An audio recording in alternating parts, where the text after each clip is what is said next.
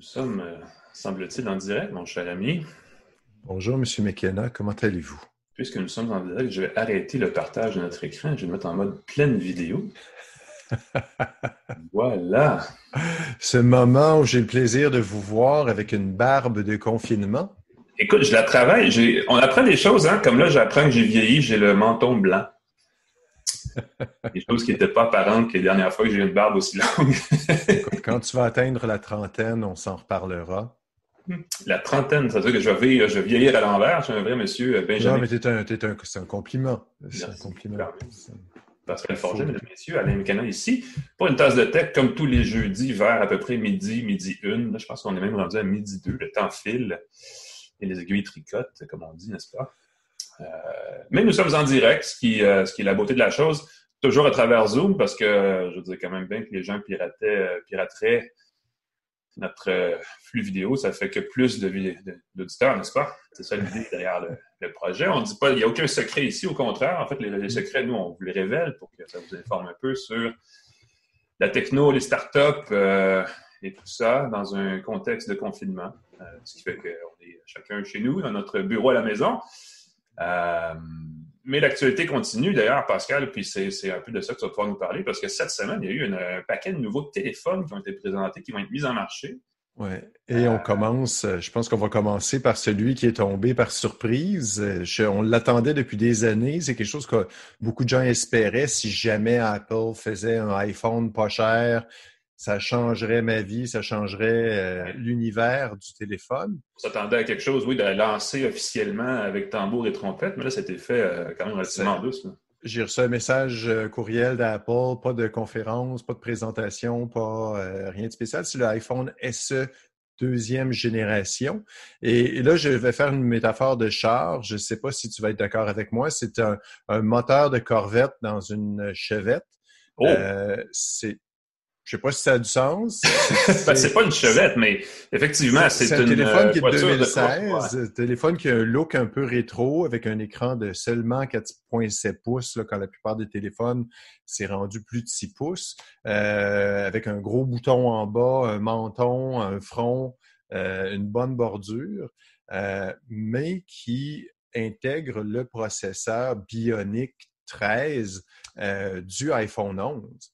Et ça, c'est impressionnant parce qu'il devrait avoir des performances similaires dans un petit format. Euh, il a une seule caméra, alors que la plupart des téléphones, maintenant, il y a une surenchère euh, de nombre de caméras. Là, on est rendu à, des systèmes de quatre caméras. Évidemment, Apple dit que c'est la meilleure caméra pour un iPhone avec juste une caméra. Beaucoup de nuances dans cette phrase-là, quand même. c'est la meilleure caméra dans cette caméra-là, oui, effectivement. Dans un iPhone avec euh, une seule caméra. Euh, c'est une caméra de 12 mégapixels, donc encore une fois, on ne casse pas des briques, mais c'est le même, sensiblement le même système, j'imagine, que le euh, iPhone 11. recherche par induction, un bouton pour revenir en arrière, lecteur d'empreinte digitale, donc pas de reconnaissance faciale. Il n'y a pas de puce U1 pour mesurer la distance, quelque chose que je pense va Apple a mis de l'avant dans le iPhone 11, une puce avec des bandes ultra larges. je, je suis surpris parce que je pense qu'Apple va mettre l'accent là-dessus pour euh, toutes sortes d'accessoires euh, qui vont intégrer la détection de la distance très précise. Donc, on n'est plus avec du Bluetooth qui te dit que l'appareil est dans un rayon de 15 mètres autour de toi, mais là, ça va vraiment être au centimètre près de dire euh, que tu approches d'un objet. Il n'y a pas ça dans le iPhone SE, mais il est que 599 son prix de départ. C'est le modèle avec 64 GB de stockage je soupçonne que la plupart des gens en magasin vont se faire, euh, vont être tentés de payer 70 dollars de plus pour avoir le modèle avec 128 GB, question d'avoir mm-hmm. un peu plus de place pour les photos, pour les applications. Euh, mais moi, j'ai l'impression que ça va se vendre. Euh, c'est sûr que ça va être amorti par les forfaits des, fournisseurs sans fil. Déjà, l'iPhone XR, qui est encore supporté par les fournisseurs canadiens, est à 0 et coûte quelque chose comme 30, 32, 33 par mois dans un plan d'amortissement. Donc, celui-là, ce nouvel iPhone SE-là, euh, dont la première génération, en passant, a connu un très beau succès hein, il y a quelques années. Euh, et même jusqu'à tout récemment, les gens en redemandaient. Donc, une version agrandie de ce modèle-là a tout plein de bon sens. va se vendre à 0 avec un forfait à 20, 25 par mois peut-être. Ah, plus le forfait sans évidemment. C'est ça, ça va permettre aux gens d'avoir un iPhone, même avec un forfait très abordable. Exact. Ça, c'est super important. Puis Apple arrive avec ça à un moment où les gens, ben, euh, beaucoup de gens se sont fait mettre à pied. beaucoup de gens ont besoin d'un téléphone plus que jamais. Ah, on resserre les comptes euh, de, la bourse, quoi, effectivement, le budget. Et puis aussi dans un contexte où les, téléphones porte-étendard euh, ont tous, sont tous plus que 1000 dollars, 1200 même. Mm-hmm. Apple lance un téléphone qui est à moitié prix. Euh, il n'y a pas toutes les mêmes caractéristiques, c'est pas mais il reste qu'il y a le, le cœur euh, le même moteur que l'iPhone 11. Et ça, je pense que c'est la plus belle affaire, la plus belle, ça excuse euh, toutes les limites. Euh, pourrait être des lacunes. Euh, le truc par rapport à ça, il est 600 dollars chez nous, mais il est 400 dollars américains. C'est la valeur du taux de change est importante parce que le dollar canadien a vraiment plongé depuis quelques semaines. C'est un téléphone qui, à part étant évidemment une multinationale, s'adresse au marché émergent avant tout. Euh, donc, tu sais, l'Inde, entre autres, la Chine, des endroits comme ça. Euh, donc, c'est évidemment plus conçu pour ces marchés-là qui ont, pour qui ça va être un nouveau format quand même, euh, malgré tout, d'iPhone. Chez nous, ça arrive comme un produit plus bas de gamme, mais c'est sûr que ça va attirer une clientèle aussi, aucun doute. Oui, ben c'est sûr. Puis je ne pense pas que ça va être. C'est sûr que Apple aurait pu faire un téléphone d'entrée de gamme peut-être avec un écran un peu plus grand, peut-être qu'il aurait pu pousser la barrière euh, pour offrir un écran AMOLED, pour offrir euh, deux caméras, pour euh, mais ça reste un iPhone avec un très bon service, un bon support. Les gens vont pouvoir l'utiliser pendant quelques années. Fait c'est pas gênant de dire à quelqu'un qui veut juste un téléphone, prendre des bonnes photos, de dire prends ce téléphone-là si tu tiens à avoir un iPhone. Et même à ça, la valeur des appareils Android de ce prix-là, avec le processeur du iPhone 11, je ne serais pas étonné que j'imagine pas comment un téléphone Android à 600 dollars peut arriver à la cheville euh, du processeur euh, euh, bionique d'Apple. Ça, ça va faire une grosse différence dans la, l'expérience utilisateur. C'est sûr que, puis c'est ce qu'on va voir, il y a d'autres téléphones qui ont été lancés. Je pense que TCL, qu'on connaît pour ses téléviseurs, voilà ont annoncé pour cet été, ils vont entrer dans le marché des téléphones avec des appareils compatibles 5G. Ça, c'est pas inintéressant. Ils leur propre marque, euh, effectivement. Vous savez, on les connaissait pour les plus récents modèles BlackBerry que certains apprécient et affectionnaient beaucoup, mais là, il n'y en aura plus de BlackBerry. Donc. TCL arrive avec sa propre marque, effectivement. propre marque de téléphone. Et là, Cortana vient s'activer dans mon ordinateur. Je ne sais pas pourquoi. ça fait comme poup. Euh, bonjour Cortana. Euh, merci de m'écouter en permanence. Euh, oui, c'est ça. Ils arrivent avec des téléphones et ils sont 5G. le iPhone SE n'est pas compatible avec les réseaux 5G, ce qui encore une fois n'est pas une lacune pour les deux, trois prochaines années pour la majorité des utilisateurs. Euh, donc, les téléphones de TCL, euh, téléphones 5G, ils vont être à moins de 500 dollars. Et ils ont téléphones qui vont être relativement haut de gamme, là, ouais, effectivement. C'est ça. Ils ont des téléphones, des, euh, des quatre, un système avec quatre caméras. C'est des caméras qui sont 8 mégapixels, 5 mégapixels, donc encore une fois, rien qui casse les briques, mais il va avoir une variété d'angles de, et un zoom et un détecteur de profondeur de champ.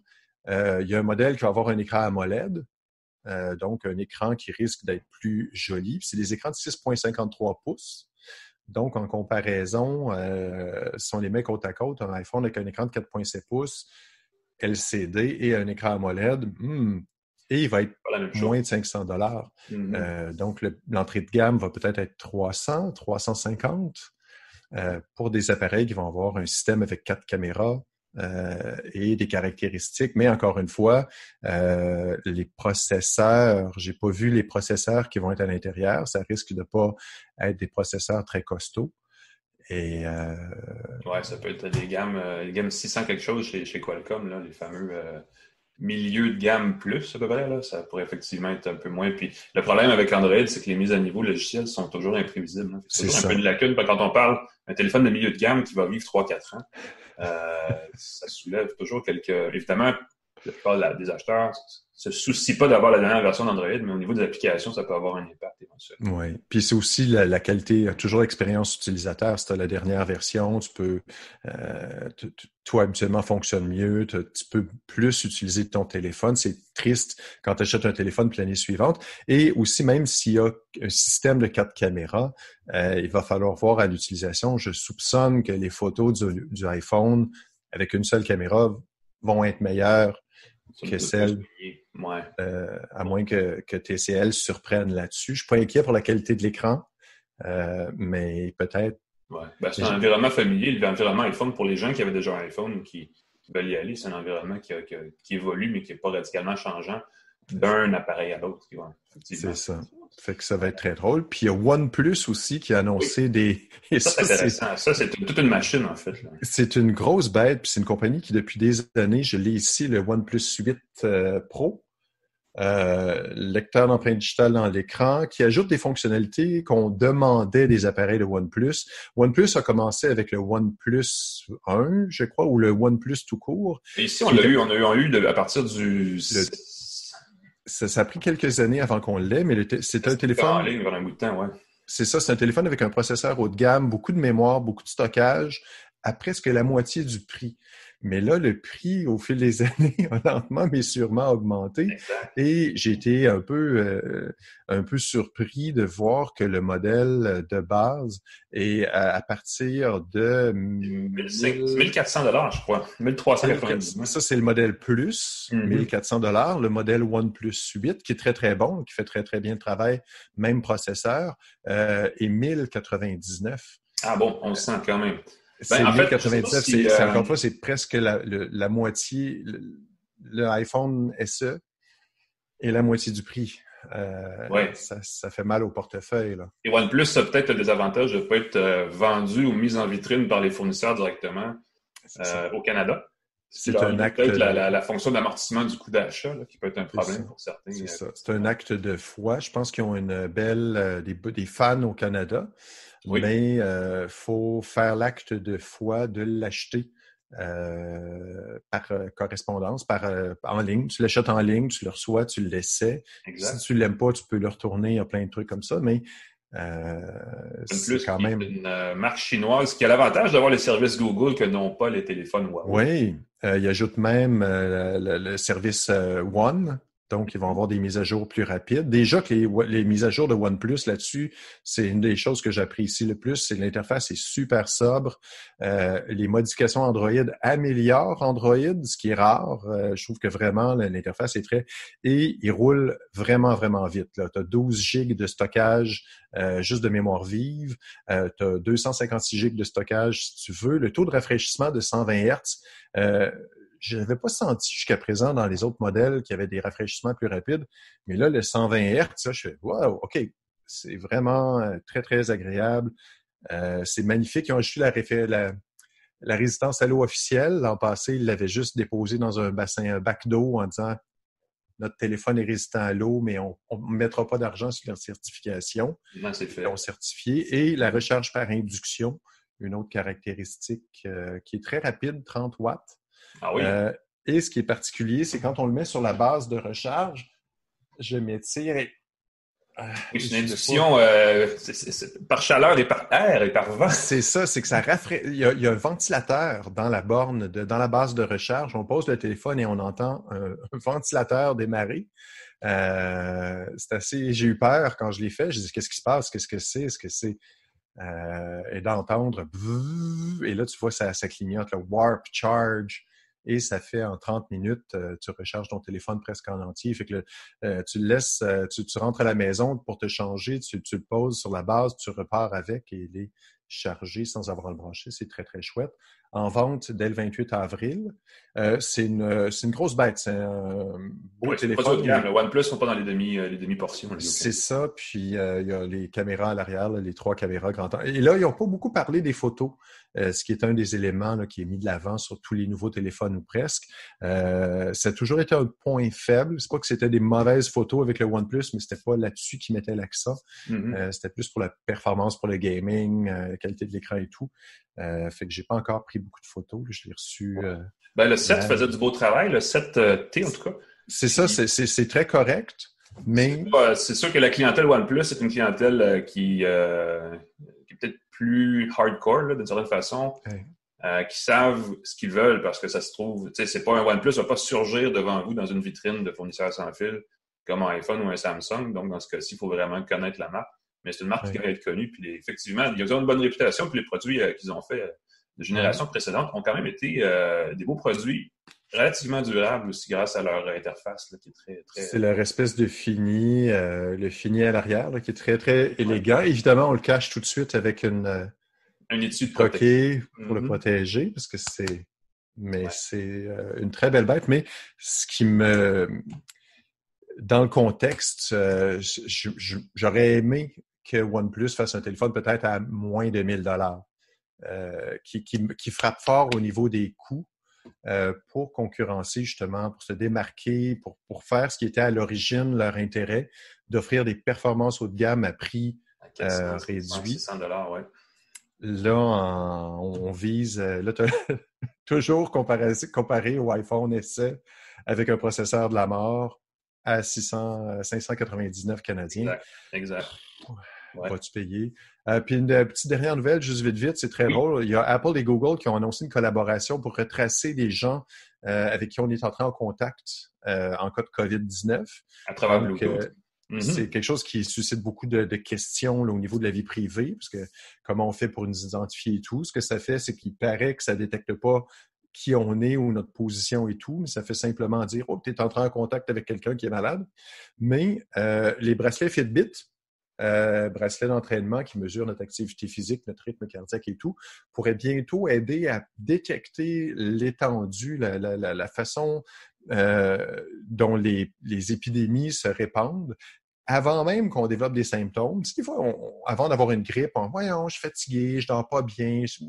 Les bracelets peuvent le détecter. Ils travaillent à l'Université de Stanford sur des algorithmes qui permettraient de détecter si on est malade et en détectant, avant même qu'on s'en rende compte, si on a des symptômes et de suite, pourrait voir la propagation d'une épidémie ou prévenir, euh, peut-être envoyer un message aux utilisateurs en disant ah, Tu sais, le virus qui court, là, peut-être un bon timing. Tout ça en mesurant notre activité, notre rythme cardiaque, notre température, euh, tous les signes vitaux. On mentionne Fitbit dans l'article, mais on mentionne qu'ils travaillent aussi avec cinq autres compagnies, dont ceux qui font des, euh, des bagues euh, qui mesure l'activité physique.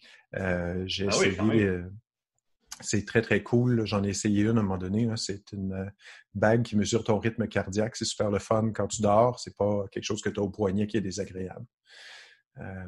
fait que bientôt les. Ouais. En même temps, c'est à suivre parce que ça s'en vient prochainement, effectivement. Mm. Euh, je vais t'en rajouter une, une petite actu rapidement, moi aussi, puisqu'on en parle. Écoute, on pourrait ne jamais finir. Euh, j'ai reçu ça tout à l'heure. Gameloft, le, fameux développeur de jeux français, de jeux mobiles, un des gros fans des jeux gratuits avec des, achats intégrés, lance une collection de 30 jeux rétro entièrement gratuits et non monétisés. Wow! OK, c'est gros ça. Parce que euh, moi, les jeux rétro, j'aime ça. Est-ce qu'il y a des choses comme. C'est quoi là-dedans? C'est Pac-Man, des choses comme ça? Des jeux rétro de Gameloft. Donc, essentiellement, c'est des vieux jeux nouveaux pour nous. parce Écoute, le seul jeu que je connaissais, c'était un jeu de solitaire parce que c'est du solitaire. Euh, mais Gameloft, qui a un studio à Montréal aussi, euh, a décidé de célébrer, je crois, c'est les 30 ans ou les 20 ans d'existence euh, du studio. à travers cette offre, probablement les 30 ans, ça fait très parce que 30 jeux pour 30 ans. Euh, donc, c'est une offre gratuite, entièrement gratuite, sans publicité, sans euh, justement d'achat intégré, tout le kit. Tout est là du premier coup. Ça se télécharge sur Android, euh, sur le Play Store de Google. et c'est 100% Android, donc il n'y a pas de version pour iOS, ce qui est, ce qui est quand même à contre, contre, contre nature dans, dans, dans, le mobile. La plupart du temps, les deux sont intégrés. Petite nouvelle rapide, vous allez télécharger ça si vous avez du temps en confinement pour jouer, vous ne savez plus quoi faire, c'est une option qui existe. Les parents qui tentent de limiter le temps de le temps d'écran de leurs enfants vont, ah, ben là, vont moins nous aimer. Je retire ce que je viens de dire pour ceux qui en ont déjà trop. je de quoi vous divertir. Euh, ça peut être une option. De toute façon, on va parler beaucoup de sans-fil d'ailleurs dans les prochains instants parce que au-delà du jeu vidéo, hein, il y a beaucoup de, de révolutions, euh, pas de révolutions, mais d'habitudes qui changent quand on, change notre routine en général. Euh, on disait la semaine dernière, je pense que c'est toi qui avais les statistiques sur les gens qui tout d'un coup recommencent à redécouvrir la valeur d'un bon vieux coup de fil. Oui. Par opposition au texto ou à Messenger, des choses comme ça. à plus grande échelle, il y a des changements dans le sans-fil euh, dans les habitudes, dans les technologies appliquées. On a beaucoup parlé de, dans les dernières semaines d'applications de télémédecine, des outils pour consulter à distance, des choses comme ça, euh, des applications, des startups spécifiques. Les grands opérateurs aussi, les grands fournisseurs canadiens ont leur, euh, leur mot à dire, évidemment, dans le sans-fil. Un des opérateurs qu'on connaît, qu'on connaît bien, puis qui est très actif en télésanté depuis des années, c'est TELUS. et on, ça tombe bien. On connaît des gens chez TELUS, alors on a invité euh, M. Luc Villandry, qui est le président de TELUS Santé et Solutions de paiement, euh, à venir parler de justement de cette, euh, technologie-là, ou en tout cas des changements d'habitude et peut-être de l'adoption de ces nouveaux outils de santé à distance-là à travers les réseaux sans fil. M. Villandry, bonjour. Oui, bonjour. Merci d'être avec nous. C'était une grande introduction. En gros, pour, pour dire qu'effectivement, il y a des solutions de télésanté qui, qui étaient déjà en place. Euh, qui, dans le contexte actuel, semble être, euh, j'imagine, plus adopté plus massivement. Euh, comment les réseaux sans fil, comment vous contribuez à, la lutte là, contre le COVID-19 en ce moment?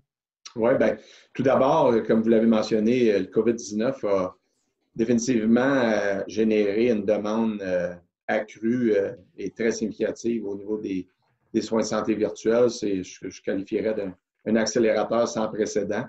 Euh, c'est sûr que suite des directives du confinement, de la distanciation, bien, ça a forcé un peu tout le monde en société, incluant euh, les, gens qui sont dans la santé, de revoir leur façon de faire.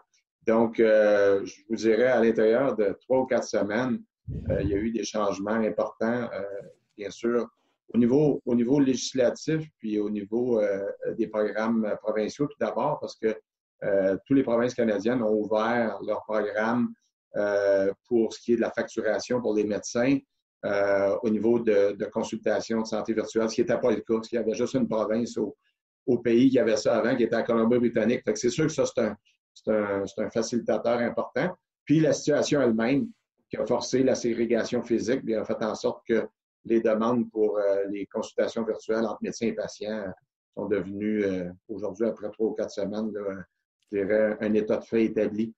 Oui.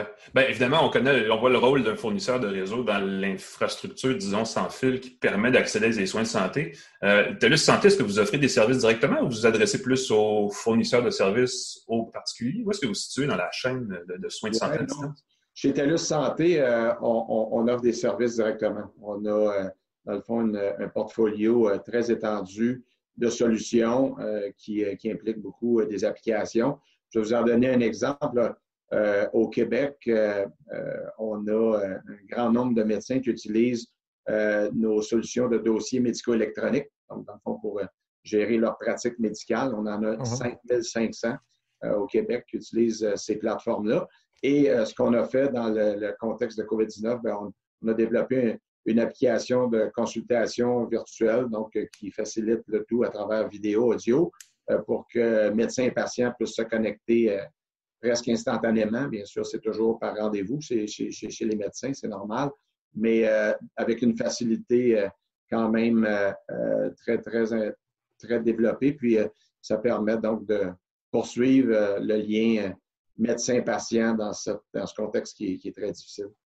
Ouais, je ne sais pas si s'il y a de la résistance dans le, dans le réseau de la santé pour ces applications-là. La semaine dernière, j'avais besoin de consulter un médecin, puis Évidemment, on passe par Bonjour Santé, des applications qui existent déjà. Oui. Euh, et là, la nouvelle pratique révolutionnaire, c'est qu'ils nous appellent avant qu'on aille à notre rendez-vous pour s'assurer qu'on n'est pas malade plus gravement que ce qu'on dit avoir. Et le médecin rappelle, et la moitié de la consultation se fait au téléphone, ce qui n'est pas quelque chose de très high-tech. Je veux dire, on a pu faire ça il y a 25 ans. Euh, pourquoi ça prend autant de temps à adopter ces technologies-là? Oui, c'est vrai. Bien, je pense qu'il y, a toute une question de gestion de changement là-dedans. Hein. C'est euh, c'est souvent la technologie, puis vous regardez ça sur une base régulière. Euh, la gestion de changement est quasiment autant importante que les solutions technologiques elles-mêmes. Donc, euh, les gens prennent des nouvelles habitudes, qui puissent voir aussi la valeur qui est, déployée dans, une solution donnée. Le téléphone demeure quand même un outil, j'ai vu des statistiques là-dessus, là, en Amérique du Nord, entre autres, qui, est très privilégié par les fournisseurs de soins de santé en général, parce que c'est un accès facile, puis il y a des choses que tu peux faire directement avec une conversation téléphonique. Mais en général, c'est sûr qu'une consultation un peu plus, je dirais, développée, ben, à, travers vidéo, audio, c'est sûr que ça, rend, ça rend beaucoup plus de valeur. moi, je pense dans le cas de COVID-19, aussi l'exemple que vous avez donné, c'est que les autorités provinciales puis le système de santé en général s'est vu déborder quand même assez rapidement avec des demandes et, on tente bien sûr par tous les moyens de faire un triage peut-être avant de solliciter euh, les, professionnels de la santé pour, euh, par exemple, aller vers un diagnostic potentiel d'une COVID-19. Euh, ben, est-ce que c'est un peu là, dans le fond, le rôle des, des, des grands fournisseurs comme TELUS, qui serait plus d'avoir une position dans l'infrastructure pour faciliter le, travail, dans le fond, des, spécialistes de la santé? C'est un peu là où vous pourriez vous situer offrir des outils, offrir l'infrastructure, puis bon, mais maintenant, Parce qu'il y a encore des fax qui s'envoient dans, dans, le secteur médical, puis c'est un peu. Je dis bravo, c'était le fun des fax à l'époque, mais il me semble qu'on est capable de faire mieux ça en 2020. Non, vous avez raison. Nous autres, quand on regarde ça, mais encore là, c'est. Je pense que les, besoins euh, font en sorte que l'évolution euh, se fait à, une certaine euh, vélocité. Je reviens sur COVID-19. En trois ou quatre semaines, moi, j'ai vu plus de changements au niveau de la santé virtuelle que peut-être j'en ai vu dans les deux ou trois dernières années, parce que euh, on, utilisait la santé virtuelle peut-être pour des cas très précis, euh, pour des, localisations éloignées ou pour des cas où les patients ont, des, difficultés à se déplacer ou des choses comme ça. Là, je pense qu'on l'a comme amené mainstream avec cet épisode-là et je suis persuadé que par la suite, quand on va revenir dans une certaine normalité des choses, il va falloir voir comment euh, la pandémie, comment tout ça va évoluer, le déconfinement, l'évolution en société. On sait que ce ne sera pas simple. Mais euh, je pense qu'on va voir les, capacités euh, de santé virtuelle continuer d'être très présentes puis d'être très complémentaires au système déjà traditionnel qui est déjà implanté.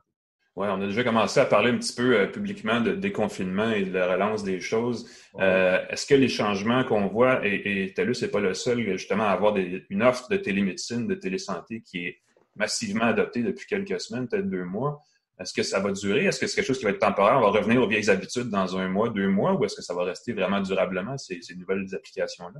Oui. Moi, je pense qu'on va voir une mixité. Euh, c'est sûr que ça serait, ça serait pas, je dirais, honnête de dire que euh, euh, euh, tout, tout, soin de santé pourrait être virtualisé. Je pense qu'il y a encore beaucoup de valeur à ce qu'un individu puisse aller voir un médecin et avoir une consultation où est-ce que tu, as une, connexion physique. Puis on sait même qu'il y, y, a plein de tests de, de, choses que le médecin doit faire qui nécessitent cette, cette, proximité physique-là. Mais on peut imaginer que dans bien des cas, je ne sais pas moi, des rendez-vous de suivi, euh, des choses qui ne nécessitent pas nécessairement ce contact physique-là, ben, on va voir, je pense, la santé virtuelle demeurer. On pense aussi à l'accès. Euh, c'est sûr que le réseau, souvent on entend ça, hein, les gens vont dire ben, c'est difficile d'accéder au réseau dans, certaines, euh, certaines circonstances. Ben, la santé virtuelle permet de le faire. je vais vous donner un exemple qu'on a. Nous, on a des solutions qu'on déploie à travers les employeurs, donc qui, qui, rendent disponibles à leurs employés. Une application de santé virtuelle qui est euh, euh, plus basé sur texto, euh, qui permet, je dirais, un accès presque immédiat à un infirmier, une infirmière, par la suite un infirmier, une infirmière praticienne qui peut, qui peut faire des prescriptions, qui peut vraiment donner une directive puis une direction aux patients pour s'il y a des suivis à faire, comment se diriger dans le reste du système de la santé. Puis ça, ben, c'est hyper apprécié parce que c'est la facilité d'accès ici qu'on amène. Alors, moi, je pense que ça va être une mixité de tous les, canaux, dans le fond, qu'on connaît pour euh, livrer des services de santé qui vont euh, s'assembler, qui, qui devraient donner à la fin une expérience patient euh, améliorée. Il y a beaucoup de, en tout cas, il y a beaucoup de fournisseurs. Il y a quelques fournisseurs sans fil et quelques, quelques fournisseurs avec fil, pour le dire comme ça, qui ont, qui ont, observé une hausse évidemment de la demande de la bande passante. les soins de télésanté, c'est de la vidéo, tout ça. Est-ce que, est, que vous sentez justement une hausse de la demande? Est-ce que ça accapare les réseaux? Est-ce que l'infrastructure actuelle est suffisante pour une, disons, une adoption grand public de ces outils-là en ce moment? Oui, bien, clairement, c'est sûr que ça a, euh, euh, disons, euh, causé une demande encore plus importante sur les réseaux. Mais tu sais, aujourd'hui, vous, vous le savez, que ce soit dans tout ce qui est, je ne sais pas moi, entertainment ou les, il, y a déjà quand même une utilisation importante des réseaux pour du transfert d'images ou du transfert de données à, haut débit. Alors, c'est sûr que ça, c'est venu s'ajouter, mais ça n'a pas causé des problèmes, je dirais, fondamentaux. Dans certains cas, oui, il y a des clients du réseau de la santé qui ont demandé des rehaussements de réseau en termes de bande passante et tout ça. C'était un peu normal, mais ça s'est fait quand même très facilement. Puis, ça n'a pas été là, un empêcheur dans, je dirais, l'adaptation du réseau à, la nouvelle réalité de, de COVID-19. Ouais. On, est, euh, on sent qu'on est aux premiers, premières étapes, premiers pas de la télésanté. Hein. Là, c'est la consultation, c'est du tri même avant une consultation. Euh, quand on fait le tour des foires de, de, de, de gadgets, d'électronique, de technologies de sans fil, depuis quelques années, on voit la 5G s'en venir, les réseaux de cinquième génération, des applications de robotique à distance, quasiment de chirurgie robotisée, euh, contrôlée avec quelques millisecondes seulement de délai par un médecin à distance, des choses comme ça. Euh, et ça avait l'air d'être du rêve jusqu'à jusqu'à maintenant, en fait.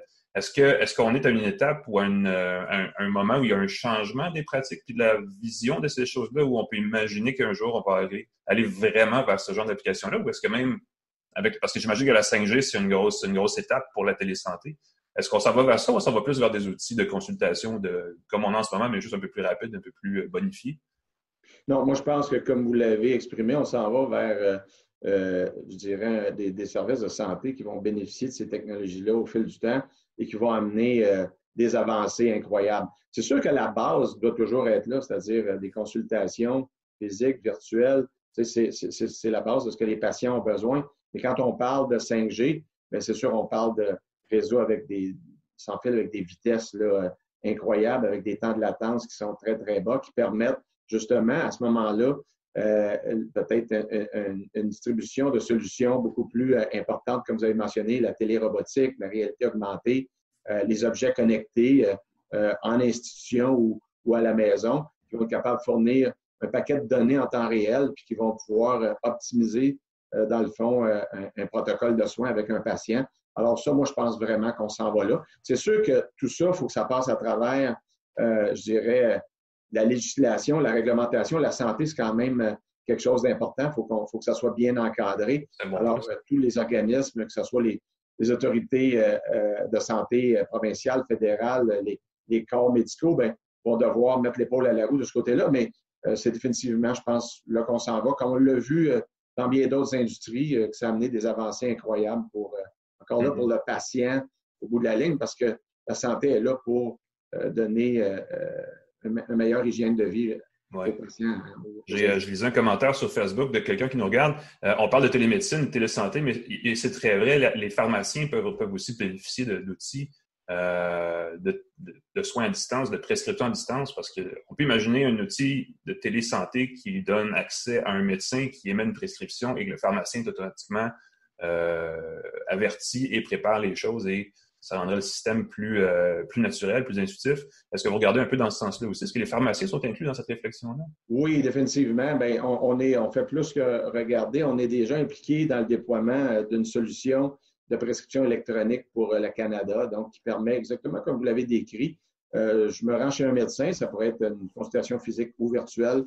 il y a une prescription qui est émise. Cette prescription-là est, est expédiée électroniquement la pharmacie de mon choix comme, euh, euh, comme patient.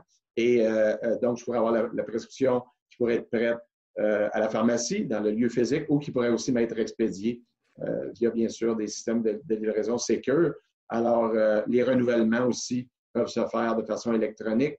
je peux avoir des consultations avec mon pharmacien aussi, vidéo ou, via texto. Donc, une, je dirais une connexion dynamique, beaucoup plus dynamique entre euh, les cliniciens traitants et les patients. Ça, on va voir ça, je pense. Ça, c'est un, mouvement de fond qu'on va voir euh, se, déployer dans les prochains mois, prochaines années. Ouais. Il y a d'autres fabricants. Bien, évidemment, Apple, euh, on parlait de Fitbit tantôt, l'Apple Watch. il y a des, des, compagnies comme ça, des entreprises qui, on dirait, jouent dans leur coin avec leurs propres outils. L'Apple Watch est présenté de plus en plus comme une solution de santé à distance où on peut avoir nos, nos signes biométriques, tout le kit en direct si on veut évidemment les transmettre euh, à un, spécialiste de santé à distance, des choses comme ça, mais on sent que c'est des, silos. Hein. Tout le monde travaille en vase clos dans son coin. Euh, il faudrait qu'ils se mettent en place une espèce de, de, cadre où ces gens-là, tout le monde se parle. Est-ce que vous parlez des compagnies comme Apple, Fitbit, tout ça dans le développement de vos technologies ou est-ce que c'est deux créneaux complètement séparés qui ne se consultent pas tellement? Non, on, parle définitivement à tous ces grands euh, joueurs-là, manufacturiers comme Apple. on a des, on, est un grand partenaire d'Apple, nous, chez TELUS, bien sûr, avec tous les appareils mobiles qu'on rend disponibles à la population. Mm-hmm. on est sur, il y, a, des comités de conjoints de, développement où est-ce qu'on participe avec eux pour, bien sûr, on ne prend pas les décisions à leur place, mais on, tente d'influencer certains développements qu'ils font. Je pense que le, point que vous amenez est intéressant parce qu'il y a plusieurs manufacturiers, plusieurs solutions qui existent dans le marché. Et ce que les gens recherchent, c'est un peu une intégration de ces solutions-là, puis une capacité d'échanger les données aussi entre diverses plateformes. Ça, là-dessus, je peux vous dire, chez TELUS Santé, on a mis beaucoup, beaucoup d'énergie et d'investissement dans les, deux dernières années, parce qu'on a développé une plateforme de connectivité qui permet à nos solutions, mais aussi à des solutions compétitives, dans certains cas, de se connecter et de pouvoir les rendre disponibles aux patients ou à l'usager de façon transparente. ça aussi, pense, cette interopérabilité-là dont vous faites mention, c'est quelque chose qu'on va voir de plus en plus. Je pense qu'on n'empêchera pas la compétitivité entre, je ne sais pas moi, euh, des, compagnies établies, euh, que ce soit, je sais pas moi, Apple versus euh, Garmin. mais c'est quand, même, quand même bien parce que ça amène aussi beaucoup, la compétition amène beaucoup d'innovation, puis ça amène de la valeur dans, l'industrie en général. Effectivement. Ce serait fun d'avoir éventuellement une trousse médicale à distance. On achète les, les bons outils, puis là, on peut à partir de là se connecter, peu importe où on se trouve, euh, à, notre, personnel soignant, dans le fond, aux spécialistes qu'on consulte déjà. Si ça peut enlever de la lourdeur au système, ce serait excellent. Euh, on parlait de 5G tout à l'heure. Les réseaux 5G s'en viennent au Canada. TELUS euh, s'en vient aussi avec ça. J'imagine qu'en en termes de pour TELUS Santé spécifiquement, est-ce que c'est la prochaine grande étape dans l'évolution de vos, services? Bien, ça va être une étape importante parce que ça va vraiment rendre l'accès à, la santé connectée encore plus accessible. Euh, à des coûts unitaires qui sont, qui sont vraiment minimes euh, lorsqu'on va être déployé de façon, euh, je dirais, avec la technologie déployée de façon en masse. Alors, clairement, puis le 5G va, va, amener justement cette possibilité de connecter tellement d'objets puis d'applications. Je pense que oui, ça va nous faire passer une étape parce que l'utilisation des données euh, en échange, en direct, va devenir, euh, va devenir quelque chose qui va être un peu euh, une, bien établi. Et, et, ça, ça va amener toutes sortes de capacités fonctionnelles dans le réseau. Un exemple que je peux donner, c'est des, objets connectés comme un, respirateur. Puis aujourd'hui, je sais qu'on parle de ces objets-là dans le réseau avec tout le COVID-19. Mais pour obtenir des données en temps réel, par exemple, puis optimiser l'utilisation d'un respirateur avec le patient pour, euh, par exemple, le retirer au bon moment pour euh, euh, optimiser sa, période de, recouvrement et s'en aller avoir une meilleure santé. Donc, ça, c'est quelque chose qui, qui, est bien excitant, je pense, pour de voir qu'on va pouvoir réaliser des choses comme ça avec une telle capacité de réseau. Oui. Ben, ce qu'on souhaite, c'est parce que là, évidemment, en ce moment, on réagit à une situation qui est déjà en place. Ce qu'on souhaite, c'est qu'on va apprendre de cette situation-là pour prévenir la prochaine avec des hmm. solutions comme ça qui vont optimiser les outils. Là. Euh, oui, oui. Moi, c'est un bon point. Je pense qu'on va tous avoir appris de, cet événement-là, de cette leçon-là. On voit déjà les autorités qui, qui nous parlent de, non seulement d'amener des solutions pour vraiment composer avec les problèmes qu'on a sur les bras présentement, mais de regarder comment euh, on va faire l'après-COVID-19, comment on va se doter euh, d'outils et de capacités qui vont faire en sorte que si jamais on avait euh, un autre épisode de cette même nature-là, ben, qu'on va être sûrement euh, beaucoup plus euh, et disposé à y faire face. Alors ça, c'est des choses sur lesquelles on, a déjà commencé à travailler avec certaines autorités provinciales au pays. Intéressant à suivre. On va suivre ça dans les prochains mois, idéalement dans un monde, dans un monde déconfiné. On pourra le voir en personne, oui, voir en personne les applications de télésanté qui vont être mises en place. Luc Landry, M. Landry, président de TELUS Santé, merci beaucoup d'avoir été avec nous.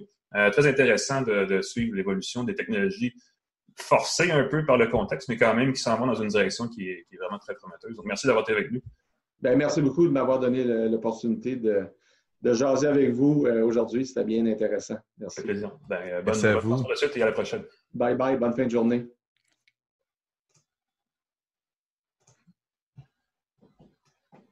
On voulait pas en parler avec les gens de TELUS, mais les antennes 5G ne donnent pas des virus et ne donnent pas la maladie aux gens. Je pense que Je pense que malgré notre absence de certificat ou de, de, euh, diplôme en la matière, on a un bon feeling qu'il n'y a pas de Que la 5G ne transmet pas le coronavirus.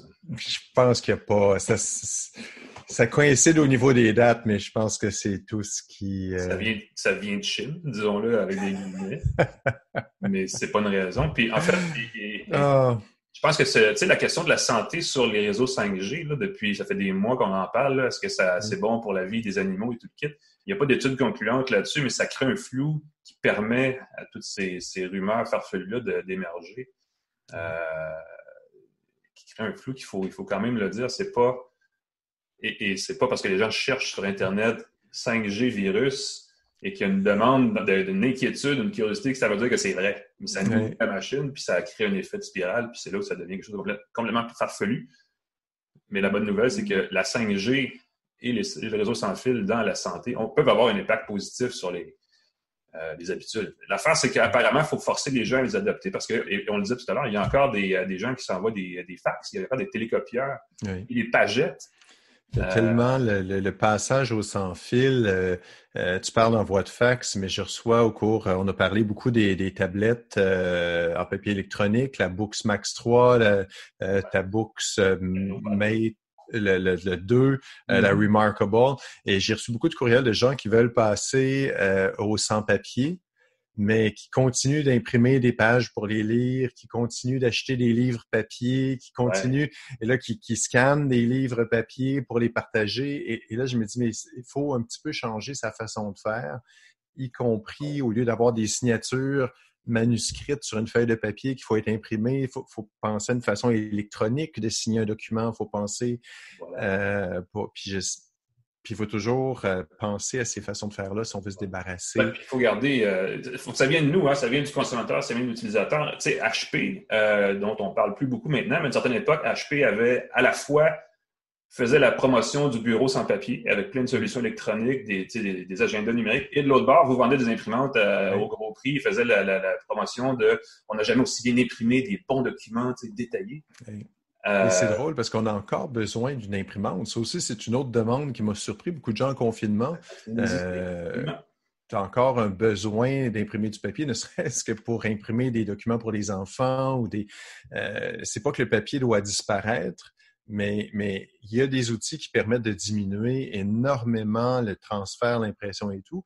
Euh, moi, je passais une imprimante au laser, justement d'HP, c'est très drôle que tu en parles. Et pour moi, c'est une révélation, parce que j'avais l'habitude d'avoir une imprimante à jet d'encre que je devais utiliser une fois de temps en temps, sinon les cartouches figeaient en place. Ah oui. Et là, avec une cartouche euh, à jet d'encre, c'est wow, ça, ça, ça fige plus, ça, ça, ah! Hmm. ça, le toner, ça, ça, ça, sèche pas. Et là, je suis, je suis émerveillé, puis ça ne coûte pas très cher. Fait que ça permet d'imprimer les documents une fois de temps en temps quand j'en ai besoin. Mais de plus en plus, euh, je me sers du papier électronique pour euh, lire. Pour, changement pratique, exactement. C'est ça. Il y a un autre changement. Euh, je ne sais pas, dans cette ère de confinement, moi, c'est, je, je vais vous parler d'ailleurs, c'est une transition vers le gadget de la semaine. Euh, il faut l'annoncer. Non, mais moi, j'ai toujours, c'est le moment où les gens disent Oh, le gadget de la semaine, qu'est-ce que c'est? Moi-même, je te le demande en me disant J'espère que je l'ai aussi. là, j'ai le, j'ai le OnePlus, euh, j'ai le One 8, euh, OnePlus 8, Pro. Toi, tu l'as pas? Euh, c'est le problème, l'infographie euh, Zoom le permet de façon limitée, mais tu sais, des beaux bumpers comme à la télé, ça serait le fun.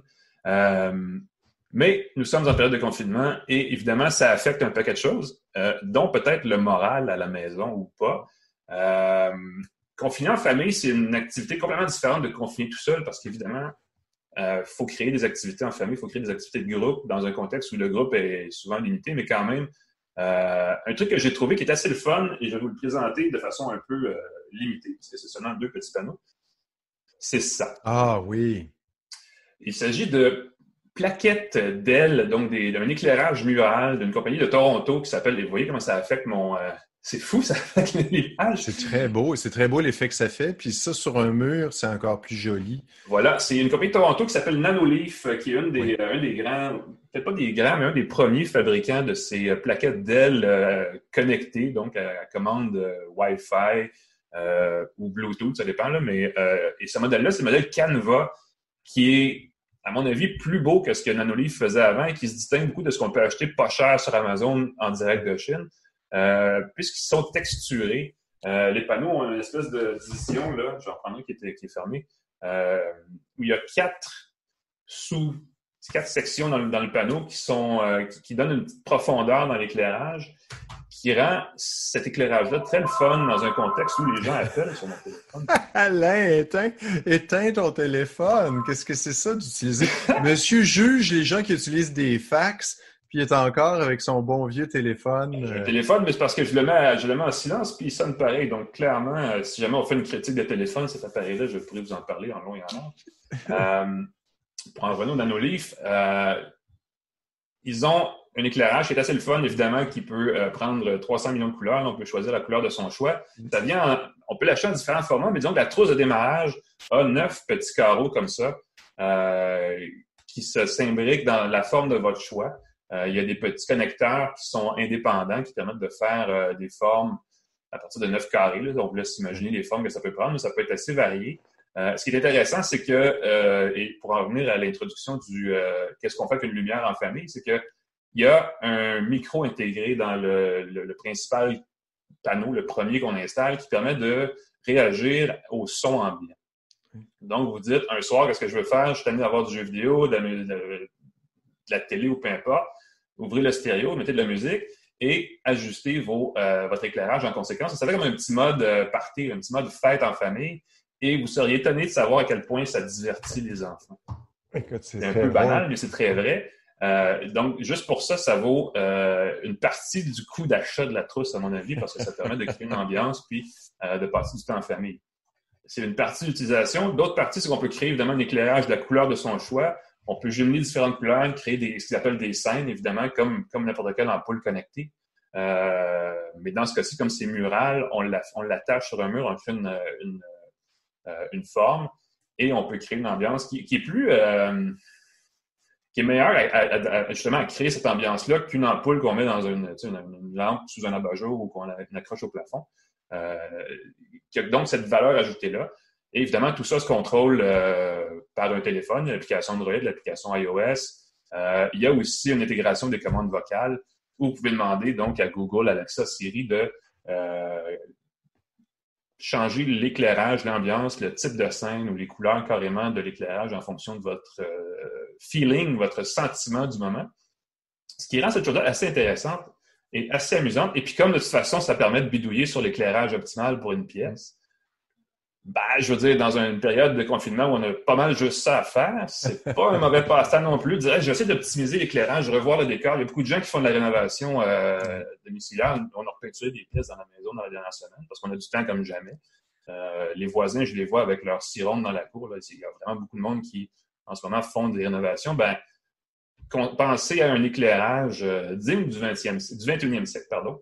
Euh, ça me semble pas une mauvaise solution, euh, une mauvaise idée non plus, surtout que ça permet ensuite euh, de, de, de, créer une ambiance, même quand on change de couleur de la pièce éventuellement, euh, qui cadre avec, avec le décor, puis ça, c'est assez intéressant.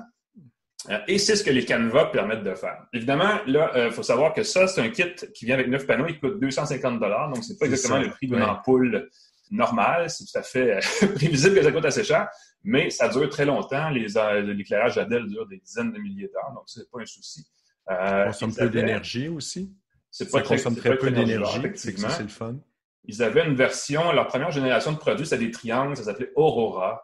Euh, et ça fait quand même quelques années que ça existe. Ça fait quelques années que je l'utilise. On peut les programmer pour s'ouvrir et s'éteindre, s'allumer et s'éteindre, pardon, à des moments spécifiques de la journée ou même quand le soleil se lève, quand le soleil se couche, des moments variables. Et euh, cette première génération-là fonctionne encore très bien. Donc, c'est quand même assez durable.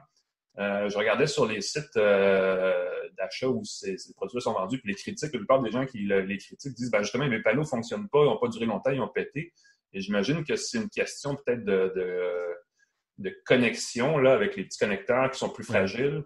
Euh, donc, ça doit être un peu plus euh, à ce niveau-là. Donc, évidemment, une fois qu'on les colle au mur avec les, espèces de, de, gommettes 3M là, qui apparemment n'arrachent pas la peinture ensuite, mais ça reste à être prouvé. non, moi, j'ai eu de la difficulté avec des gommettes comme ça, méfiez J'ai un, trou dans le mur. Je peux vous montrer un trou dans le mur juste un peu plus haut là, qui m'humilie beaucoup d'un panneau qui supposément décollait pas, qui est à cause de ça. Ça, ce serait le bémol. C'est bon, évidemment, il faut, faut, faut, amortir le prix, mais il faut aussi faire attention de les bien les poser du premier coup parce que, ouais, les gommettes 3M, j'ai eu la même, j'ai eu la même expérience aussi avec euh, euh, un autre genre de produit où ça a vraiment arraché l'espèce de, carton qui tient ton, ta feuille de gypse sur le mur en place, malgré la peinture et tout le kit. C'est ça, c'est ça. Il y a un travail de plâtre après, c'est pas super agréable, mais dans un contexte où on rénove une pièce, quelque chose comme ça. Oui. Euh, je veux dire, si vous cherchez des plaquettes d'ailes murales connectées, les canevas, à mon avis, sont la meilleure option.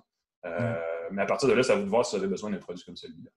Moi, mon truc, euh, je l'ai essayé un petit bout de temps et je trouvais que neuf panneaux, ça semble beau. Mais quand on voit les, quand on voit les motifs qui sont proposés, de couvrir le mur de ta chambre ou de faire le tour d'un cadre, quelque chose comme ça, c'est pas suffisant neuf. Et là, c'est... Le kit de départ est le fun pour une petite pièce, la pièce d'un enfant, euh, un petit coin lecture, quelque chose comme ça. Mais c'est sûr qu'effectivement, euh, j'ai parlé aux gens de Nanolive euh, au CES, à une époque où on pouvait sortir euh, de sa maison. Euh, Le bon vieux temps. Et la pièce qu'ils avaient, ils avaient un mur complet, là, vraiment un bon. je veux dire, c'était comme. On va le dire en pied parce que c'est comme ça qu'on parle en rénovation. Des 4 par 8, là, il y avait facilement trois panneaux de 4 par 8 côte à côte remplis de ces. Et c'était vraiment sublime. C'était même synchronisé au fond d'écran d'un ordinateur. Donc, ce que vous aviez sur votre poste de travail, supposons que vous étiez sur, euh, sur un navigateur, et les couleurs étaient rouge, bleu, blanc, ben, c'était reproduit sur l'ensemble du mur. C'était sublime, mais c'est quoi? C'est 2 de panneaux modèles. Donc, ça, c'est un autre genre d'investissement. Euh, ça s'adresse à une clientèle qui a les moyens de s'offrir ça, évidemment. Euh, mais de base, au lieu d'acheter un kit de trois ampoules Hue de Philips, qui sont quand même pas donnés non plus, ça, c'est pas mal plus joli. Ah non, non, c'est un super bon produit. J'aime beaucoup, beaucoup l'idée des nanolivres. J'aime beaucoup l'idée, mm-hmm. sauf que neuf carreaux, quand on y pense, ça fait une bande, ça fait un carré. Ça fait un plus grand carré. Ça peut faire un triangle avec un truc qui sort. Mais, mais c'est limité en termes de, motifs que tu peux faire. Moi, si j'allais investir dans le, le nanolivre, j'irais avec deux, trois, quatre kits quitte à payer 1000 dollars, mais là, tu as vraiment quelque chose qui en jette. Ben, ils ont un kit, euh, je pense qu'ils ont un kit à 25 euh, panneaux aussi, euh, qui est plus permissif en termes de motifs, effectivement. L'affaire, c'est ça, c'est qu'une fois qu'on achète un kit, il faut, ça, il faut comme s'y tenir pendant le, tu sais, parce que ça peut évoluer dans le temps, on peut avoir des goûts qui changent. Donc, c'est important de trouver des morceaux qui vont être compatible avec ceux-là. On peut toujours en euh, rajouter par la suite, mais c'est un oui, ça, c'est une fois qu'on en a, mais c'est de s'assurer. Ce qui est intéressant à propos de Nanolive, c'est que ce n'est pas une compagnie chinoise qui va disparaître l'année prochaine, c'est une compagnie de Toronto, canadienne, qui est là pour rester. Même en ce moment, ils sont encore, je pense qu'ils ont même euh, des, spéciaux, évidemment comme tout le monde, des spéciaux de, confinement là, euh, qui permettent de les acheter moins cher. Donc, c'est une entreprise qui va, qui va rester, qui est locale, donc on risque d'avoir un support et qui existe déjà depuis plusieurs années. Donc, il a réussi à se faire un, une certaine niche dans ce créneau-là. Mm. Euh, ce qui amoindrit un peu le risque à long terme. Mais effectivement, il faut avoir les sous pour l'assumer dès le départ, ce qui est peut-être le seul bémol. Tu parles de, lampe U. Euh, celle qui est derrière mon moniteur d'ordinateur, c'est une lampe U comme ça qui est faite pour le gaming et les ordinateurs euh, ou les téléviseurs. Tu peux le placer derrière le téléviseur avec un adaptateur et la lumière se synchronise avec ce qui apparaît sur ton ordinateur, avec les motifs de ton choix ou encore ce qui est sur le téléviseur. L'adaptateur HDMI coûte assez cher, euh, mais c'est une petite lampe comme ça qui est assez chouette. Euh, mm-hmm. qui fait une petite lumière d'ambiance. Au lieu d'être ébloui par son moniteur, tu as comme une, lumière derrière. Puis euh, si tu joues, tu regardes un film, c'est comme le fun de voir la, lumière correspondante apparaître derrière. ça fait une belle ambiance aussi. L'autre option, c'est You qui fait ça de Philips. Il y a un internaute sur Facebook qui dit que Nanoleaf a aussi un troisième, une troisième version de ses plaquettes qui s'appelle Shapes, qui est hexagonale, donc qui a six côtés. Euh, qui est aussi chouette, mais qui est, euh, qui est comme les Aurora. C'est une plaquette d'une seule couleur. Euh, ça, le Canva carré n'est pas leur plus récent modèle, mais c'est. Moi, je trouve que c'est le plus élégant parce qu'il est texturé un peu. Effectivement, s'il y a d'autres, si vous cherchez d'autres formats, le triangle, l'Aurora existe encore, les shapes hexagonales qui sont. Comme c'est hexagonal, ça permet un peu plus de, de, variation sur la forme finale qu'on peut donner. Euh, ce qui serait fun, c'est que tout ça soit intercompatible, mais je pense pas que ce soit le cas, ce qui est un peu dommage. Euh, parce que les gens qui veulent migrer de un à l'autre doivent complètement se rééquiper. Euh, ce qui fait beaucoup de plastique à la fin de la journée. Peut-être que peut-être qu'il y a un marché de l'usager, je ne sais pas, mais euh, c'est considéré aussi effectivement cet aspect-là de l'affaire n'est pas, pas négligeable non plus. Et si je peux me permettre, en plaçant les, les tuiles ensemble, j'ai réussi à briser l'espèce de petit domino, l'espèce de petit euh, connecteur. le mm-hmm. connecteur. Euh, je tenais un carré et le poids de l'autre a cassé. Euh, je crois qu'il y en a quelques-uns de rechange dans la boîte. Je pense qu'il y en a un petit peu plus que nécessaire. Et ça s'achète, en tout cas. Je ne sais pas, je suis pas sûr. Moi, j'en avais exactement le bon nombre, mais si on utilise tous les panneaux, je pense qu'on utilise tous les connecteurs, sauf peut-être un. C'est ça. Euh, Sam, j'avais touché du bois, puis j'en avais un qui, était.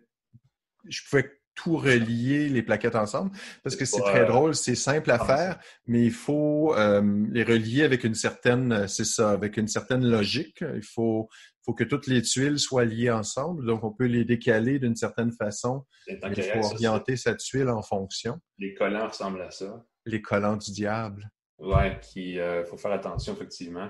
Mais euh, oui, tu as raison, il faut faire attention pour ne pas briser les connecteurs, qui sont l'affaire fragile parce que les, panneaux, eux, ne sont pas, euh, ont l'air assez robustes.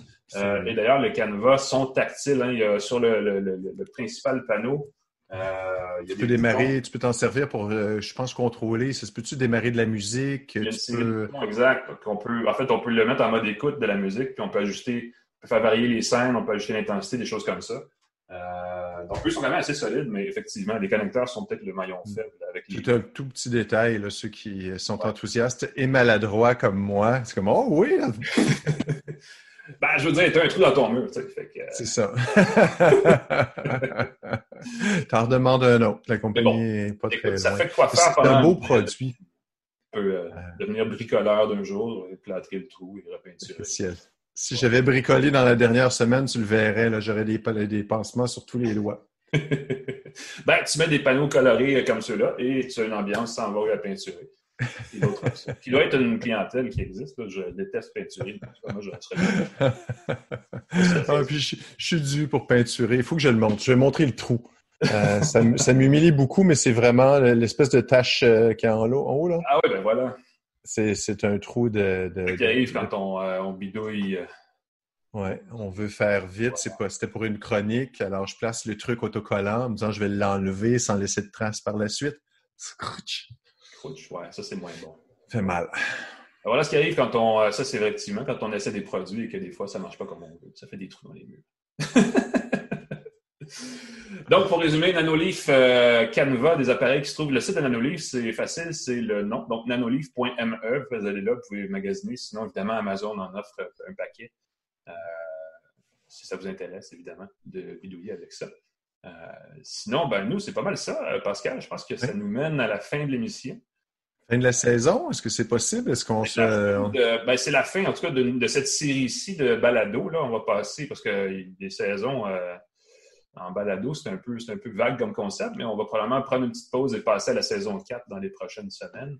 Il euh, faut apprendre. Moi, en tout cas, personnellement, euh, mes prochaines semaines seront consacrées à améliorer ma maîtrise de Zoom et peut-être d'un outil différent de diffusion en direct. Euh, tant qu'on est en confinement, en fait, on n'a pas le choix de, le faire à distance. Je pense qu'on a fait une belle progression au niveau sonore. On avait des problèmes avec le micro. Je pense qu'on ne pourra plus revenir au petit micro qui griche. Euh, on va trouver une autre solution. Mais là, tu vois, on a des super euh, gros micros de balado qu'on peut utiliser. Euh, on a des solutions sans fil. On va travailler là-dessus, en tout cas, c'est certain. Puis on va revenir. L'actualité technologique n'arrête jamais, n'est-ce pas? Et je pense qu'il est pertinent de continuer à, en parler. On va y revenir sans aucun doute. mais pour l'instant, après une petite pause, de toute façon, le premier ministre va, prendre notre place dans quelques secondes sur les Là, il reste une minute, donc on laisse la place à François Legault. On est quand même modeste hein, dans toute notre histoire. Sinon, la locomotive de François. Oui, exactement. Bonne fin de journée, bonne fin de semaine. Salut Pascal. Merci. À la prochaine. Bye bye. C'est le moment où on cherche le bouton off. Exact.